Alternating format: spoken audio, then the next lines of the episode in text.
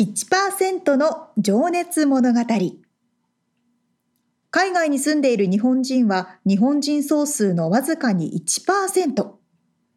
この番組では海外進出や起業を果たしたビジネスオーナーや経営者また各業界のプロフェッショナルな方々へ対談形式でインタビューをしていきます日本の未来を背負うグローバルなプロフェッショナルたちの仕事哲学とそこに燃える情熱に迫ります You ready?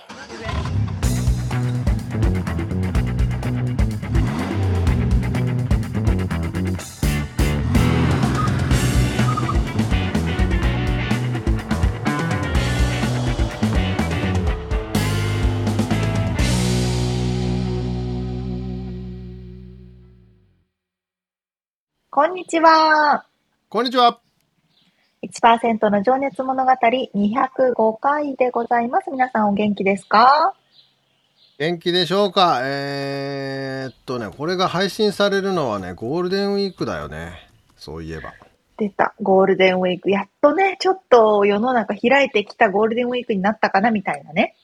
うん。実はまあ今今日収録してんのはもう4月の終わりですね。29日なんですけど、もう始まってんのかね、これ。そうねもうもう始まってますうんうん。そうそう。まあこれを配信してるのはその辺でだと思うんですけど、まあ実は今日僕はとても眠い。というのは久々にミツさんが日本に帰ってまた LA に戻ってきたというそうなんですよね。だから先月の収録は沙織ちゃんが日本に帰ったよ話をしてたんですが、スッスッスッスッ今月は僕が、え2週間ほどね4年半ぶりくらいでした見たら、そんなぶりですかうん、の日本に帰ってねまたちょっとその辺の話をしていきたいなあというかその辺の話しかネタがないっていう感じなんですけどじゃあそれね1%の、あ、じゃないや、リアルアメリカでやります導入で長くなりそうだから。あーいや、そんなに、あの、ないです。 ちょいちょい出そんしなて、にちょないいちょい、ちょいちょい出してきますけど、まあ、まずね、ちょっと今回話ししたいか、したいのは、行きのうんうね、ん飛行機がね、なんとビジネスクラスにアップグレードしてくれたっていう。なんて、えー、ないない、一度もそんなの。なんで、いいなあのね、まあ、プレミアムエコノミーっていうエコノミークラスの1個上のやつを取ってたんですよ。ぁはいはい。まあ、A- ANA なんですけどで、はいはいまあまあ普通に行ったところオーバーブックで、うんあの向こうのあらミスなのかまあそこそうんうのんそのプレミアムエコノミーが人気だったのかわかんないけどうん。でまあビジネスが空いてたからうん。もう今日だけだよって言ってもう今回だけだよって何回も言われながらビジネ スにあげるからっつっていや、向こうのミスでしょってね。めちゃめちゃラッキーでしたそして超ラッキー。いや俺初めてなんだけど実はあのえー私も乗ったことない。どうですま、あれ、まじ、ま、真横に、フルフラットあの、真横に寝れるうのんようね。んうん。完璧に完璧に、へズコーって。あのー。わお。で、壁が四方にあって、もう普通に、だから部屋なのよね、自分の。うんうんうん。で、食事も、やはり、こうね、酒も豊富だし、日そう本です酒、よねワイン、うんえー焼酎、まあなんかいろいろチョイスがあって、すごでい。まあ一品一品やっぱりこう出てくるわけですよもうコースみたいにうね、んうん。まあ快適でこれが快適な空の旅というやつかと最高。思いましたいいいなぁ。ぐっすり眠れましたやー割となんか興奮しちゃってさそれでもったいないみたいな映画うね。んそうそう映画いっぱい見たりなんかねこういろいろやってましたけど、まあ、ただそれでねへー帰りはまあ普通にエコノミーを取っていてうんうんうん。えー実はね隣にお子さんが僕の隣の席だってまあほう通路通路側だったんだけど右側のでその左側はね、5歳5歳ぐらいのお子ちゃま女の子でうんうん。これまたねスペイシーでこうお子ちゃまだからさこのひ肘掛けとか使わないからさ、うまあん、行行儀よく座ってずっと映画見てるのよその女の子がいい子だわ。いい子なのよほんでこれいいわと思ってこうすあの快適に過ごしてたんですけど途中から女の子がね僕の肘を枕にしてねあ肘というか腕かわいい。 もうう完全に腕枕で、ね、動けない俺。動けないだいぶしびれましたっ ていういいいろんな意味でしびれましたっていうねそうね。いい、いい、面白い空の旅でしたね。はいそんな小話これぐらいにしときましょ素う敵。そうですね。はい、じゃあ本編に入りましょうかね。はい。さあ、みつさんも時差ボケでもうぐわんぐわんしてると思いますが、はい、眠 たい頑張りましょう。はい頑張りますさて、えー1%の情熱物語では、一人の方のインタビューを4回に分けてお届けしておりますはい。また今日から新しい方のインタビューですが、どんな方でしょうかそうなんですよねそれでそう今回は 沙織ちゃんにも今言いますけど特別編ですあ言ったっけなうんあのですねえーまあ僕がだから4月はもうほぼ日本にいたんで、うんうん。これインタビューどうすっかなと思いつつうん。まあプラスちょっと気になってたのが200回記念200回配信記念も含めてはいはいはいまあ。ずっと僕がインタビューいつかしたいなと思ってたですね、えーまあなんというかこのこのぼこの番組を始めたきっかけを与えてくれたと言ってもいいですねあのーポッドキャスト番組をやっていらっしゃる河野達夫さんというですねまあ、コンテンツラボっていう会社の、えー CEO ですね、まあ、代表で、うんまあだからずっと僕はその河野さんのポッドキャストをだから前職時代から聞いてるんですよ今も聞いてるんですけどへえ。何年やってんだこれ だから 10, 10年近くやってると思うんですけど600回とかやってるからね、へーすごーい。そうで僕は前職営業職だった時に車の中とかにしてあのよくそのポッドキャスうト、んうん河野さんのポッドキャスト聞いてて、まあ、その内容はインターネットビジネスの話なんですけど、はいはい。まあそれに感化されて僕もこの番組ポッドキャストやりてえと思ったんでまあそういうのうんうんもあり、えーちょっと特別編でまあ彼は日本に在住なんだけど、えー海外在住者を対象にコンサルティングサービスを提供しているとなるほど。ほいいほいほいうほこいと。なので、まあ、そんなにこの番組の趣旨とも外れておらずですね、はいえ、ー面白そう。うんまあ、プラス僕が4年半ぶりに日本にいたんで、えー一緒にまあサーフィン仲間でもあるのでおおなるほど。サーフィン行ってうん。ラーメン食った直後に「眠てー」って言いながらインタビューをしたという最高。まあそんなこんなでえー、すということで本編を聞いてもらいましょうかねでは、早速1回目のインタビューを聞いていただきましょう。はい。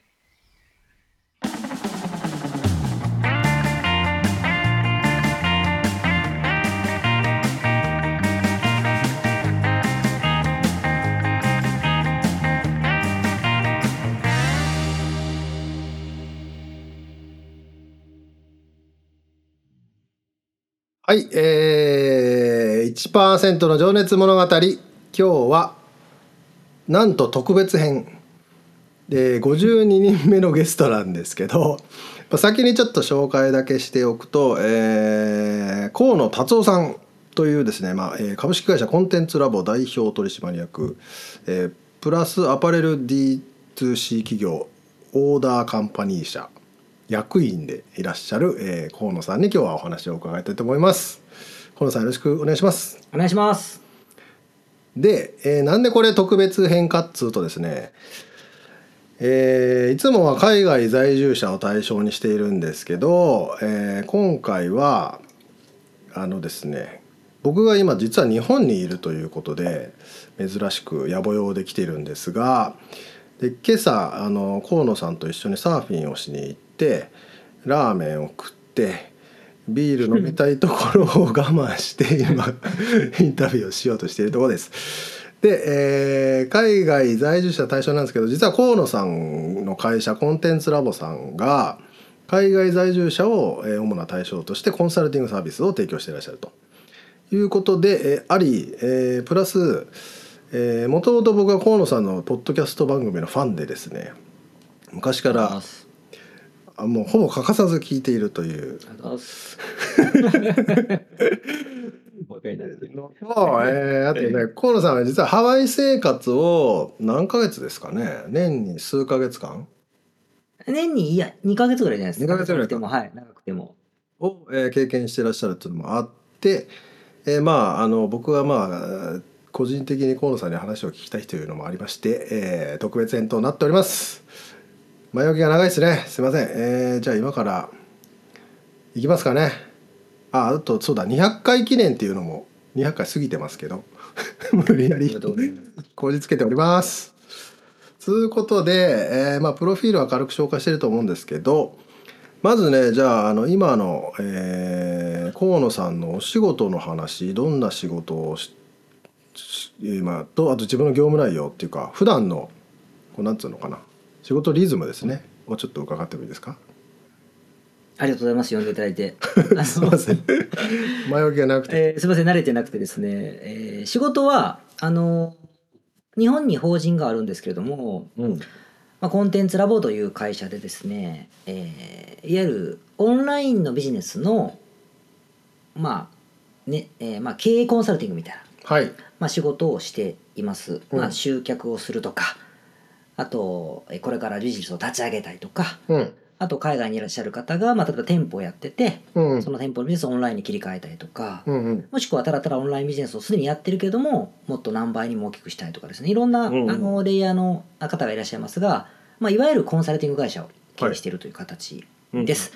で今日紹介いただいたあ流れもあるんですがあの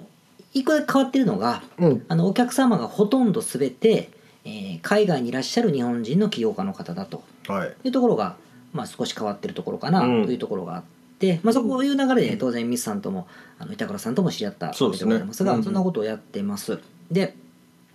実はもう一個会社をやってまして、えーそれがオーダーカンパニーという名前なんですが、うんこれはあの陶器がですね沖あの沖縄じゃないごめんなさい さっき沖縄の話してたから混ざっちゃい ましたあのベトナムなんです、はいはいでベトナムのあの企業なんですがここであのオーダースーツうとかオーダーシャツを、えー作り企画しであの日本の方に販売するといわゆる EC サイトですね、はいそのサービスをあのしている会社があるんですが、うんここでは今共同経営でパートナーと2人でやってるというこの2つが大きな柱というかこれだけやってます。うんはい、そうですねなので、まあ、河野さん自身は日本が拠点なんですけど、はいえーお客さんはほぼ海外にいて、はいえーまあだからオンラインでそうですミーティね。ングしたりとかし,、してらっしゃるんですかね。そうですね。あ仕事内容。仕事内容はですね、あのーコンサルティング事業の中で、うんまあもう15、6年経っているのうで、んあの自分の会社にコンサルタントが何人かいますほうほのうで、えー、とお客様のほとんどはその彼らコンサルタントが対応するというあそっかビジネスモデルなので僕はマネジメントとかなるほど。マーケティングが結構中心になっているのが今うのんうんうん姿ですね。とはいえあの直接の何でしょうね直対応というかうん僕自身が担当しているクライアントさんもいらっしゃいますのではい。その方とは本当にガリガリミミーティングを。をしたりとかうんあの作業を何か代わりにやってあげたりとかういうんふうに、まあ、いわゆるコンサルタントとしての業務も、まあ、してる感じですかうね。んでオーダーカンパニーはあのスーツ販売なのでうん僕作ったりしませんが、うんもうほぼマーケティングです。なるほど、はい、じゃあその製造をまあもちろん人をね使って製造をしそうですねするわけですけどその辺の管理はまた別の方パーがトナーがやってます。はい、現地の方でやってら仕っし入ゃれるとかパートナーがやそうでって、でマーケティングだったり、まあ、カスタマーサポートとかのマネジメントを僕が担当してますけどうもん、まあ、そんな感じの分担ですかね。まあ、ちなみにそのオーダースーツのお客さんというのはまあ日本人そうです。になるわけですもんね。はい、うんうんうんまあそれもだから一つの、えー事例になってるのかなそうですね。だから一一つの事例というか、まあ、海外で立ち上げたビジネスでお客さんが日本っていうパターンがほとんどクライアントさんには多いっていうそうですそうですことね。うんうんうん自分がやってるものも、まあ、そうそうですよね。はいうん。それってなんかでも日本の普通のねコンサルティングサービス業者っていうのもたくさんいると思うんですけど、海外在住をターゲットにしてるっていうのはまあちょっとおいおいねそのきっかけとかも伺っていきたいんですけど、はいなんかそこの他にもいたりするんですかね。いましたけどね、うんいましたけど僕らの会社ほどうん大規模にやってる会社は多分ない、うん、そこにやっぱうまみはあるもんなんですか。視点によって違うんですが、うんやっぱりこの番組の通り1%のあ人しかいないのではい例えば、えー例えばですね、はい船井総研みたいにはい。上場させるぐらいのうん。スケールは多分できないと思いますまあパイの大きさ的に。大きさ的に。はい。とはいえ、はいあのライバルという意味で言うと、うんそんなに海外の在住者の方だけを日本日本人企業のコンサルタント会社っていうのははい。そんな変わった人がいないので、うんそういう意味では非常にあのやりやすいえーまあいわゆるニッチなところを狙っているニッチですねとも言えるってこと言えでするか。ということですね。そのみんなが不思議に思うほどパイは狭くないけれども、うんえ例えば100億の会社にするほどは大きくないっなるほど。ていうところが一番特徴かなとん。思いますね。そっかそっか。まあ実際にねでもあのコロナの話まだしちゃいますけど あのコロナになってからねオンラインでビジネスしなきゃっていう人はやっぱ増えてると思うしね。めちゃくちゃ増えましたね。そうですよね。やっぱ問い合わせもやっぱ増えた感じですか。その増えましたうんね。やっぱでも海外在住でそこにいることを生かして、まあ、日本の人をお客さんにビジネスやりたいっていう人も中にはいるわけですもんね。そうですね。半分半分ですかね。やっぱりあの現地というかアメリカだったらアメリカ人、うんヨーロッパだったらヨーロッパ人を相手にしたいって人も半分は、あでもそうかそういう方もアドバイスえもちろんやります。はい。するわけですよね。はいそうかそうか。まあ、別にそうかお客さんが日本人に限ったわけではないってそこうとですね。。うんうんうんまあ、より儲かりやすい方をやるだけといううんなるほどなるほど。うーん。なんか一番強みみたいなのって聞いといてもいいです。こう僕のですかコンテンツラボの、うちのまあ、あー河野さんの。うちのコンサル会社の方の強みはやっぱりノウハウじゃないですかね、うんノウハウというか蓄積ですかね、うん海外のインターネットのビジネスとかオンラインビジネスでもその、まあ、当て前武装何十年もやってますから、うんその詳しいだろうと思うし、はい実績もたくさん出てるだろうと思うんですけどやっぱり海外の人たちがそのその立場を生かして、うんまあ、ビジネスをするとか、うん立場をまあデメリットを克服するとかうんいや強みを生かす部分もあれば海外ならではの弱みもやっぱあるので、それを生かしてどうやって大きくするかっていうようなノウハウとかその事例とかは、おそらく我々の規模があの強みになってるなといそっかそうっかまあ、それたくさんいるってことですねそういうことやってるまあ、人、それはそこに特化してるからこそそうですね積み積み上あがっのてる同じような例がたくさんあるのでなるほどなるほどあの初めてのチャレンジングなビジネスっていうのはそうそうないというか、なので、まあ、そこはあの結果論として今は強みになってるんだろうななるほとどいうふうにはう思いんますね。そっかそっか、まあ、この国でできたからこっちの国だったらこういうふうに応用できるよみたいなこともできますもでんねきますしうん例えば、うん、とハワイでできたからロスでもできるんじゃないかとうんうんかうんいうのもまあありますしね。うん確かになその距離の差を利用していいろいろできそうですねそうですねあとだ例えばまあフランスの方がこういうことでリスクを取ったとうかんリスクがあった、うんあればこうこれ防ぎどこうとか、うん確かに確かみにたいなこうそういうのは失敗しないように分かりやすいというのはあるなというふうに思いますね。なるほどまあちなみにね皆さんあの河野さんもポッドキャストをやってらっしゃって、えータイトルが何だったっけなえーっとインターネットビジネスってそういうことだったのか。そうだ忘れてました。忘れてました。まあ、そこでねそのなんだデジタルマーケティングの、えーちょっとしたノウハウとかね、うんそういうのは毎週今だから YouTube も最近やってらっしゃるんで、そうですね。うん同じですけど、内容は同じですけど。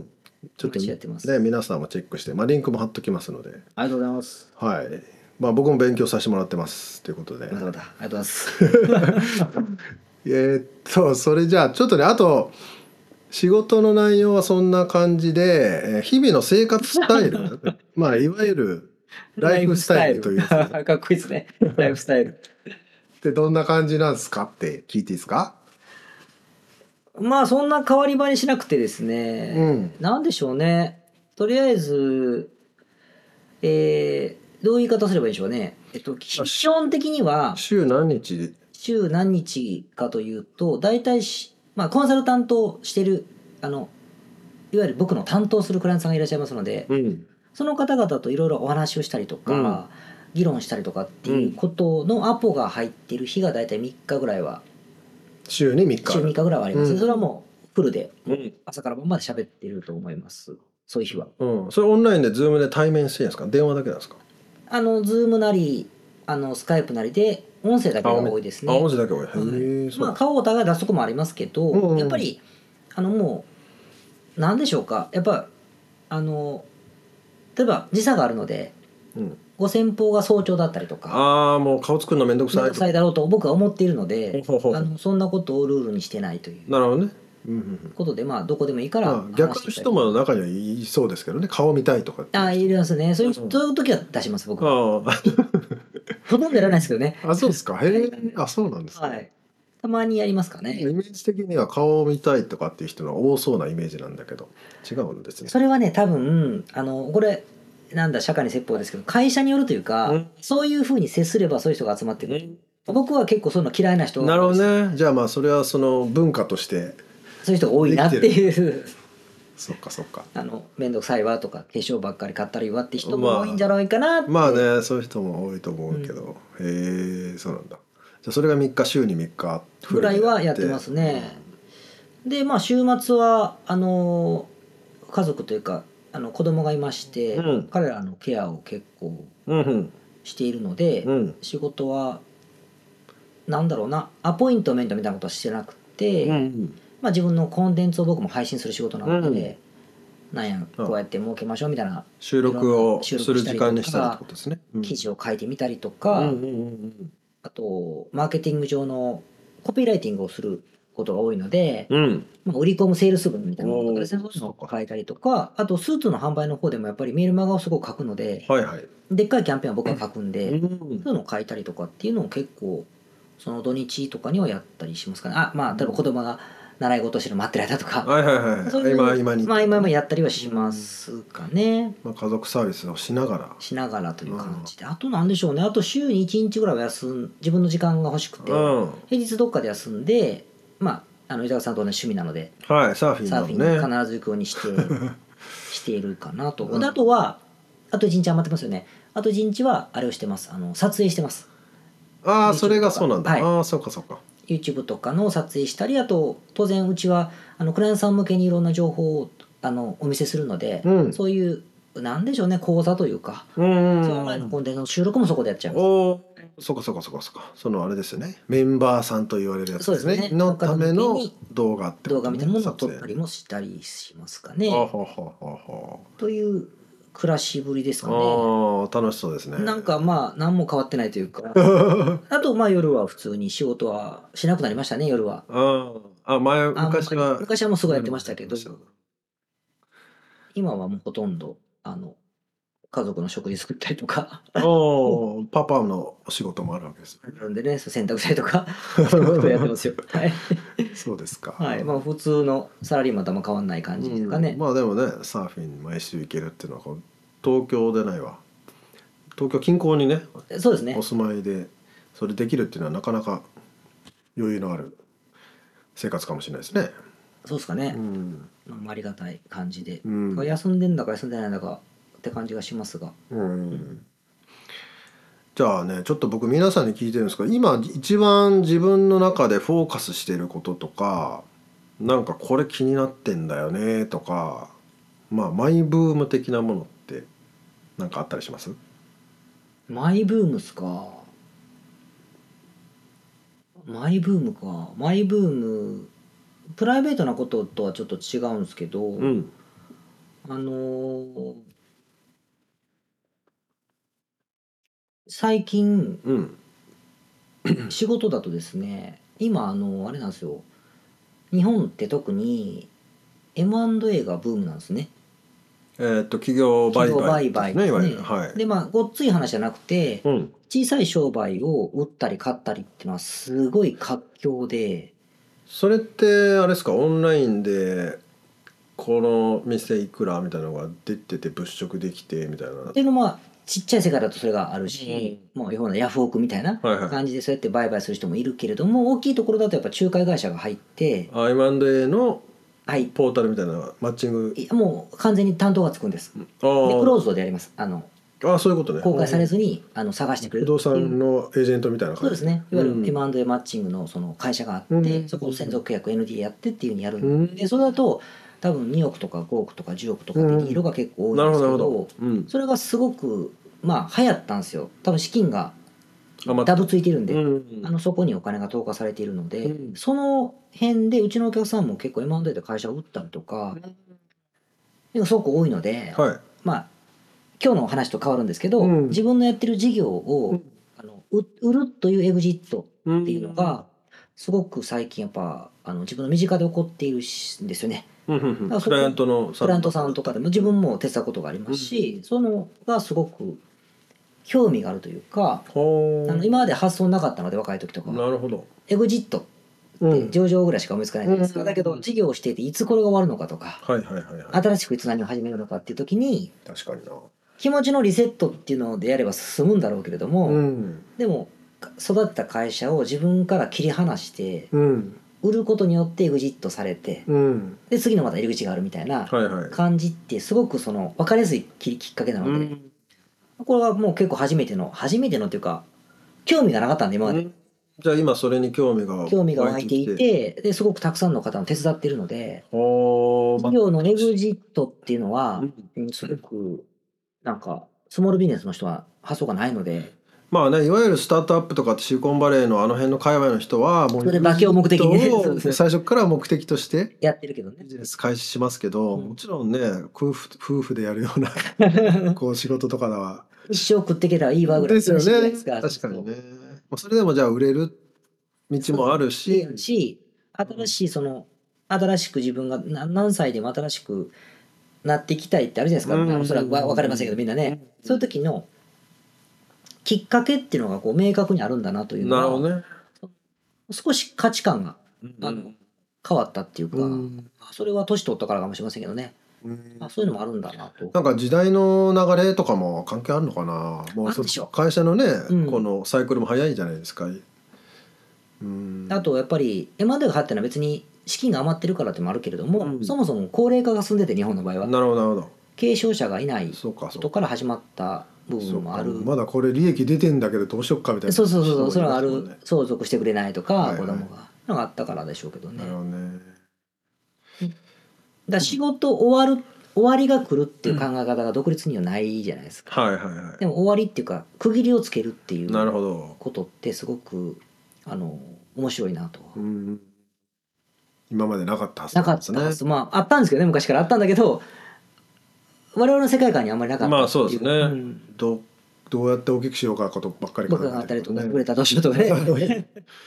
まあ、それに加えて海外とかもね合わせて考えると、まあ、今朝そんな話してましたけどそのビザを取得するためにえビジネス売買とそうそかうそねう考そうえるっていう方も多いしそうなんですよ。そうするとまあ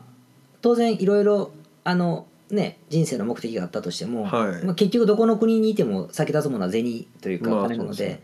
そういう担保を取るっていう意味では、うんすごくいい手段にみんなしているので確かになそれはね本当に思いましたね、うんこの何年かで。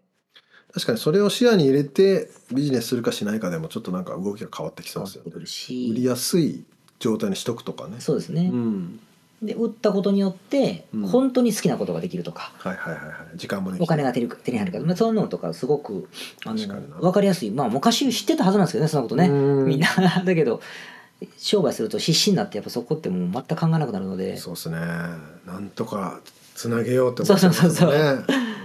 れをあのこの23年で金が余ってるからが本当に買われた方が多くてうちのお客さんでそれ見てるとああそうその方々のそもそもライフスタイルが変わってるんでそっかもうリアルにそれを見てるわけだカチッて変わってるから、あこれは幸せにあのなん楽しそうだな、うんその人にとっては良かったことだなとやっぱ思うので。なるほどうん面白いまたそんな話もポッドキャストでしてくださいねそうですね。忘れてました YouTube ねね。今のが真面目バージョンですかね。プライベートはそんなに僕、まあ、年も取って、その 向上心がなくなったので、 あそうなのフォーカスも別にないですかね。そうそううん。ままあまあいろんなことややられてますよねでも、こお子さんのね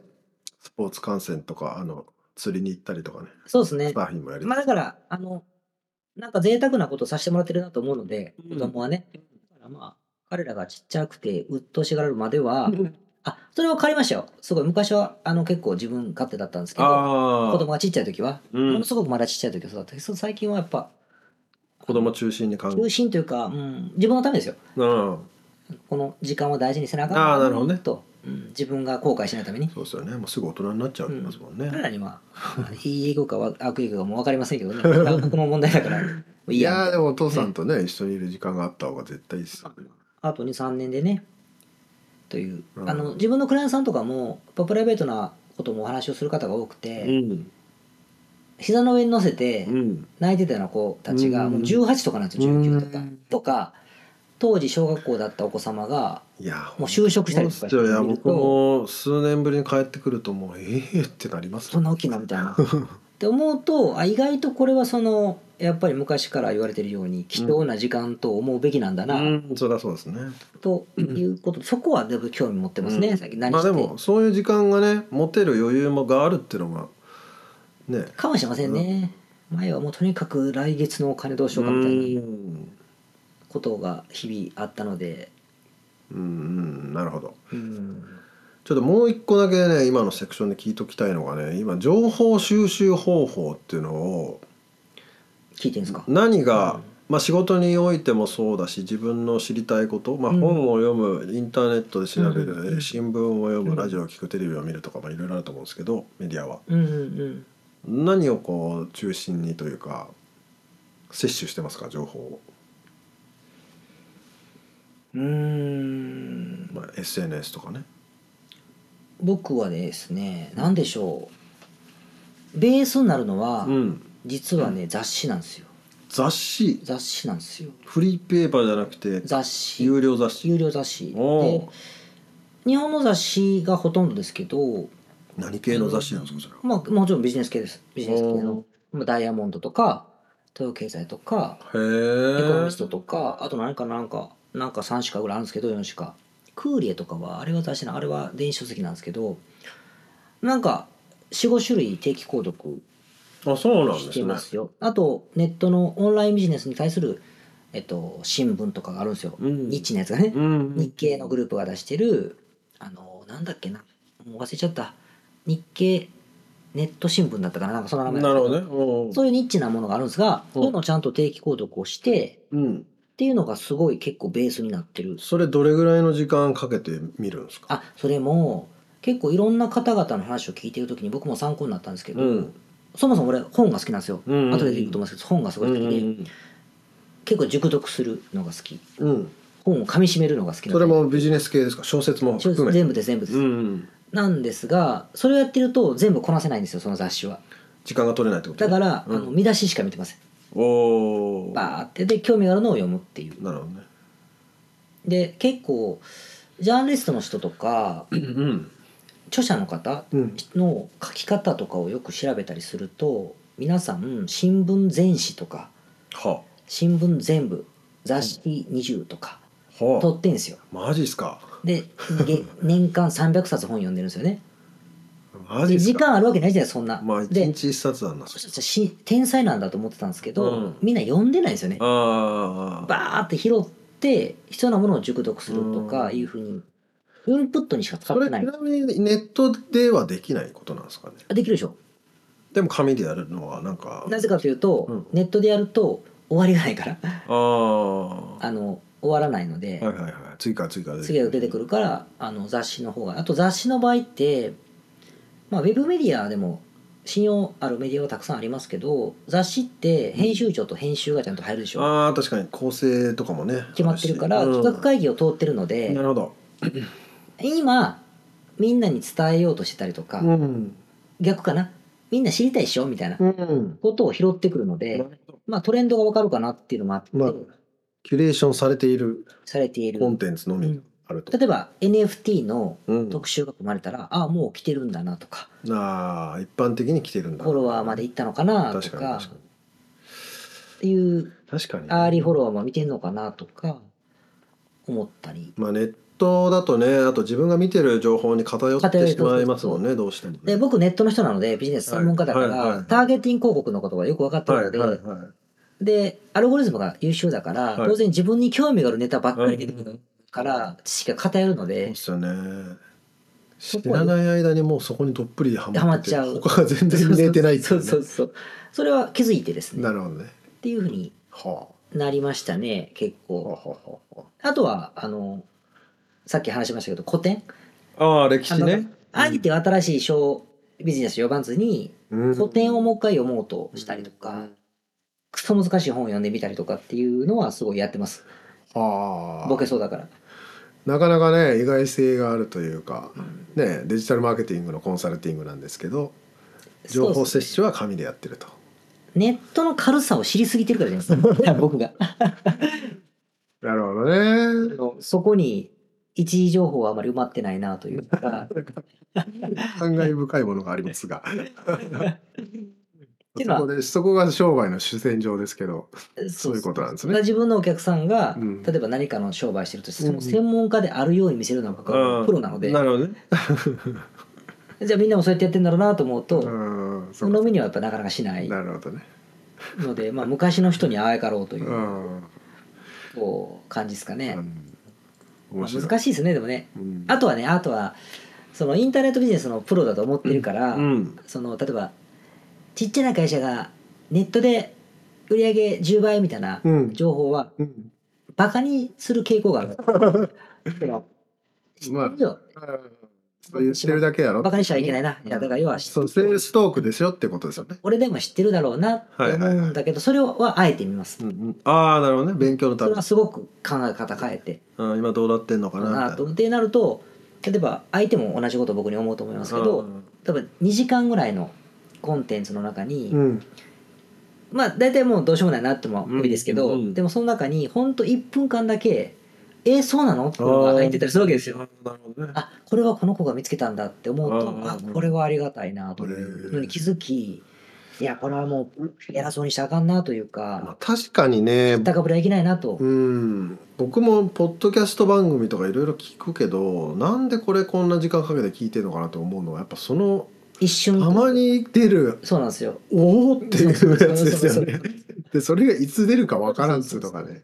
英語圏のツールとかって結構フォローしてる方だと思ってますけどね。その記事も読むしはだけど「えそんなのあんの?」みたいな ググってみたりとか い、ね紹介で「あそうなんそんなんあるんや」ってなりますよねそうそうそうそうなりますなりますっていうのはすごい大事にしてます。面白いねだからその同じ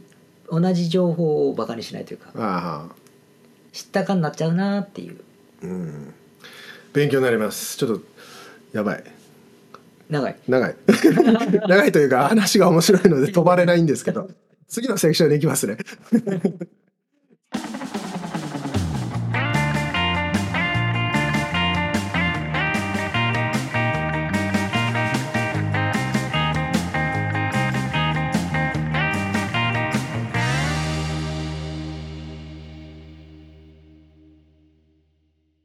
あの、情報収集の仕方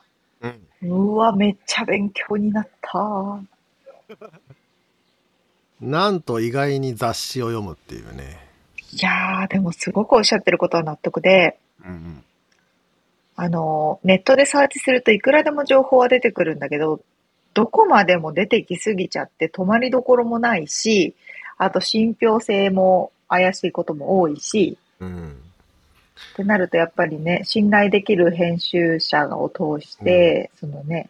いう会社の雑誌はまとまってるし納得だなと思いましたね。ねまあそれがいわゆるだから一般的なトレンドってやつだもんねそこが多分メインストリームというか、そう、ね、ネットにいるとど俺は今どこにいるんだろうってなるもんねそうね、確かに確かに。 いや、ほんとそうだなと思う。あの、本屋さんに行って、 ダイヤモンドの表紙を見ると、あ、今これ来てるってわかりますもんね。うんねそこが今なんだって思うも思えるもんねうん、うん納得。パクロ。うん、まあそのねまあだからコンサルティングっていう立場からもちろん多分もっと深く掘ってる部分はあるとは思うんだけど、うんうんうまあ、ん、そこを知っとくっていうのは大事だもんなと思うよそうです、ね。うん、面白い。あーなんか喋ってるテンポがいいなと今思いましたね河野さんのさすが。喋りさのすがごうん自身のポッドキャスト600回以上やってらっしゃるあ そうだよねだけありますね。いやあと俺は意外だなと思ったのはそのお客さんとのミーティングで音声だけが多いっていう、その顔を見ないっていうのがね、なかなか意外だなと思ったけど確かに。沙織ちゃんはどうですかお客さんと喋る時ってまあこのご時世なんでね、あの対面がなくなっちゃってオンラインそかうだ電話かもう、あの、電話とかメールとかだけのお客さんも特に多くて、ああそうなんだねもう何年も結構深くお仕事してるのに、お互いどういう見た目をしてるのかわかんないっていうケースは結構ありああます。そうですかほうほうほうみつさんはいやまあ俺も、まあ、半々ぐらいからでも最初は顔見せるようにはしている、うん、うんそうね、そうね。でまあ2回目からまあ電話でいいかっていうのもあるしうん。あでも対面の方がやっぱいいなとこのインタビューもさ実はそう久ね々に対面でインタビューできてうんうん。うんなんかこの時差が多少なりともやっぱり時差がね電話にしてもズームにしてもうん。こうあるじゃないディレイっていうかこうちょっと反応がちょっと遅れて帰ってくるみたいなねうんうん。それがなかった心地よさはあったけどね。うん、ねえ、その、インタビューが終わった後のちょっとの小話とか一番重要だったりしますよね。そうだよね。ほんとそうそう。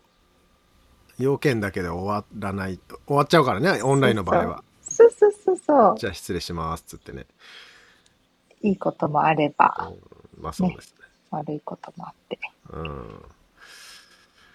いやーなんか YouTube もそういえばそうだやってらっしゃるっていうかねまあもともとあのポッドキャストで河野さんはあのポッドキャストで言ってことはないんだけど、をずっとやってて最近 YouTube にもそのコンテンツを載せるようにしてるんで、まあうんうんう YouTube ん。で見たいとかっていう人もそっちでチェックしてもらえればいいかなと思いましたこの、河野さんが載せてらっしゃるポッドキャストのうんタイトルを見ただけで聞きたくなるんですよ。ういや、上手だなと思って。んそうなんですよだからねもう未だにだからねまあ話にもあったけどあのセールスのライティングとかあの、うんコピーとかも書いてるようなのでまあさすがにタイトル付けもね、はいはいこうちょっと誘ってきますよねそうそうそうそう、上手。上手にまあそういうだけそれだけでもちょっと勉強になるんだけどねうんうん。なるほどねな。かなか面白いですねそんな次回はどんな内容ですうん、まあえーっとそうですね今回がなので今の河野さんのね仕事内容だったり、えー生活スタイルだったんですけどまあこれでもどうだろうなポッドキャストでも喋ってないこともあるかもしれないんだけど河野さんの幼少期からの、えー夢とかね、えーうんうん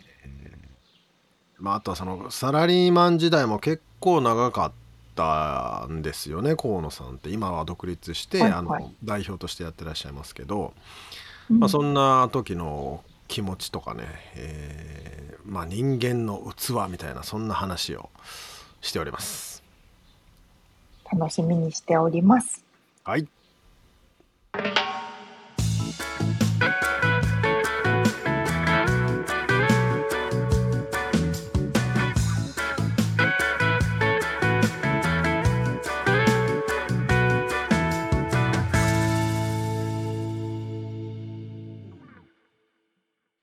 リアルアメリカ情報いいよ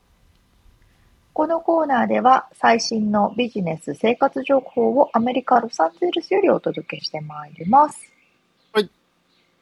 今回は、うんあの、私もね、みつさんも最近日本に帰りましたけれども、はい。あの、ちょっと空港で、あれこんな新しいシステムあるのっていうのをちょっとびっくりしたので、それを調べてみましたと。ちょっと今一瞬き途切れたな。空港でもう一回言いましょうか。うんうん空港で、うん。空港で新しいシステムを見つけまして、ほうほうほう。なんじゃこりゃというので調べました。それは日本の空港なのかなアメリカの空港なのか両方なんですけど、なうん、うん。そうそう。日本で、みつさん、成田と羽田どっち使いました羽田ですね。あ、羽田。えっとですね、多分これまだ成田にしかないみたいなんですけど、うん。私あそはうなん成田空港を久々に使ったら、なんかね、フェイスエキスプレスといううんうん。新しい、その、顔認証のゲートみたいのができてて、うんうん。それをね、見たことないなと思ったんですけど、えっ、と、このフェイスエキスプレスは、うん。乗客の人が自動でチェックイン機で顔を登録すると、うん。自動手荷物預け機、保安検査場入場、搭乗口を、搭乗口でのチェックとかうをん全部顔認証で通過できるんですって。うーんうん。荷物チェックとかもしないってことそう、その荷物チェックするときに、今まではパスポートと搭乗券とかいろいろこうやって持ってたじゃないですか。か毎回見せたり。そういうのが。が全部顔だけになる。ああ、なるほどね。へえ。う。そう。そういうシステムを、なんか実はね、去年、2021年の夏ぐらいからもう始まってるんですって。7月か。うん。あ、羽田もあるって。羽田と成田両方で、実験的に今、本格運用をし始めたみたい。なんかあ、言われるったらあったような、なかったよ うな、なんかあんま覚えて、うん記憶が。うん。多分ね、全部にはなくて、ちょこっとそこの専門のゲートとか、あそういあ、うとテこスろトだけ的だとにってことね。そうそうそう思うんですけど、あーあとは、やってる航空会社とまだやってない航空会社があったりとか、うんうん。まだこう、ある意味実験段階みたいな感じなんですけど、うん。まあ、搭乗客側からすれば、その、いちいちこうパスポートを出して、なんとかを手に持って、見せて、なんとかして、乗客、乗務員もチェックしてとかっていうのが全部なくなるから、うんもうそういうのはカバンにしまっといて、行って、顔だけピッて取って、顔だけピッて取って、もうスッスッって入れるうみたいな。ーん。顔パスだ。顔パスができますよっていうのと、航空会社とか、まあ国とかからすれば、うん。多分、その、空港の、まあ、空港の中に入った後に、うん。その人のパスポートを使って誰か他の人がね、その人の代わりになって入ったりするのを防げるじゃないですか。ああ、そんなことする人がいるのかね。いるんだね。まあね、テロリストとかそういうのを防ぐためにとかいうことなんだと思うんですけど、ね確。かにな。中で交換とかできちゃうもんね。うん。やろうと思えばね、確かにな。うんうん。中にお互い入っといて、トイレで、ね、チェンジしてとかねあー、でまあきもちゃしうくかはら一。回使ったやつをもう一回使うとかってことかな。わからんけど。すなんかどっかからまた手渡して。まあまあ、そうね、そうね。うん何かしら不正に使うことはできちゃいますようね。んっていうのを防ぐために、まあ、とかっていうこともあると思うんですけど、うん。そういうのができましたと。なるほど。で、最近はどうなってるのかなっていうふうにニュースを調べたら、うん。えー、2週間前かな、ちょうど。に、その、フェイスエクスプレスのシステム運用先の委託会社の社員が、うん。その顔の情報、顔の個人情報を不正に1000名以上分持ち出したみたいなんじゃそれ。な、そういうの もそ、っちかよ。そういうのも出てて、まあこういうね、顔を使うようになるから、どんどんどんどんこのデータの不正流用とか、あ流出とか、あデータの悪徳の使用んあ、違う違う違う。あ。悪用、悪用ね。悪用とか、そういうことも、まあ反面出てくるよねっていう話。マジで顔のデータあったらもうこの iPhone もさそう、開けちゃう。全滅だもんねそう。そうなんですよ。あそりゃ売られるわなどこまでと行っいてもうような、楽には楽になる反面やっぱりそういうリスクもありますよってことですよね、おっしゃる通りでございます。うん、まあ、でも流れ的には全部こうなっていきますよって話ですよね。 ずっとその時だけ変顔をするっていうふうにしとけばいいんじいやだってそうです。それ iPhone でも開いちゃうゃかなら、い一緒一緒。泣かないほどの変な顔をそのそういう時だけするみたいだってあれもう目の中の、とかはのかの話ですもんね。な、あれでもね多分緊張俺してるこの間めちゃくちゃ眠たい時の寝起きでうん。顔認証を何回やっても認識しな くて相当こうむくんでたのか何なのか相当そ俺だっつうのって言ってんだから う。で もそういうの怖いですよね。自分なのにとかね。じゃあマジで焦ったもんね俺これずっとこのまま開かなかったらどうしようと思ってあとね、整形とかしたら結構変わるのかなとかも気になる。ねえそれも気になるけどまあもう一回取りそう、直あすともう一 個、チェンジがあったのは、はあの、ロサンゼルスから日本に向かうときのロサンゼルス空港、LAX 空港で、いうん荷物預けが自動化になってたと思って。うんそうだっけあの、に荷物を預けるときって、うん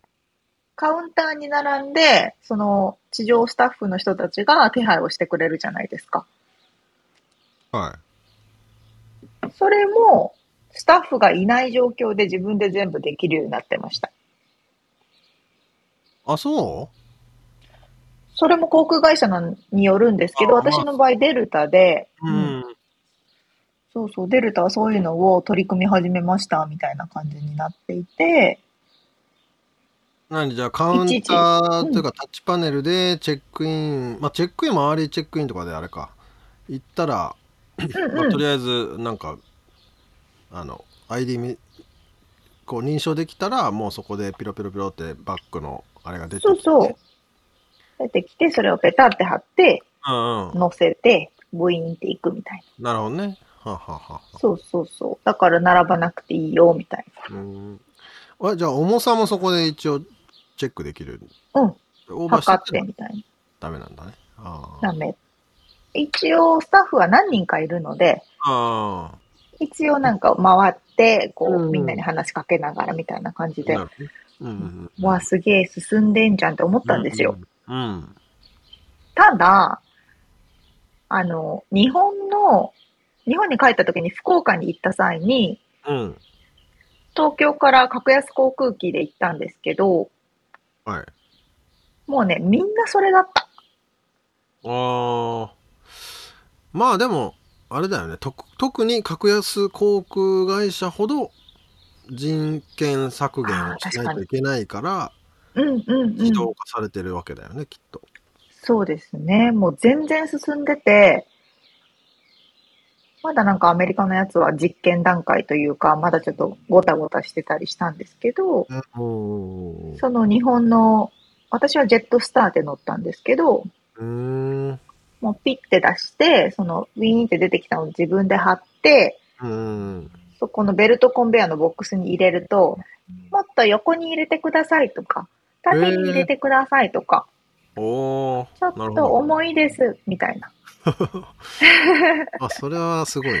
へえそうになって OK ですみたいな感じで、もう自動で、全自動でブーンってベルトコンベアでいっちゃいました。なるほどねうん。まあね新幹線とかもだってね別に人いなくても今乗れるようになってるけど、まあ、そうなってくんでしょうねおー切符買っ確てかに確かに。勝手に入ってくださいみたいなそうね。そうそうそう。そっそんなか感じで、まあた航だ空日会社本もね。日本の航空会社の方々の接客が心地よくてあの自動よりそっちの方人と戯れたいなっていう思っちゃうけどね今のと確ころかに優しいですよね。マジで丁寧でこっちがちょっと申し訳なるぐらい、申し訳なくなるぐらい丁寧ですよね。素敵ですよあれはいやー、本当に。ね特にいいな。ANA のビジネスとか最高だな。いいな。ああ最高でしたねなるほどね面白いですねそんな感じで、まあ、またね、み、あの、みつさんも私も空港に行く機会があって、何か発見したら、アップデートします。まあまたねこれ、ま、あの今ゴールデンウィークでね旅行国内旅行する人ももしかしたら増えてるかもしれないしこれからもっとね収束したらうん。待ってましたと海外旅行もする人もそうねそう。増えそうると思そううそうそう。ということで、リアルアメリカ情報をお伝えしました。はい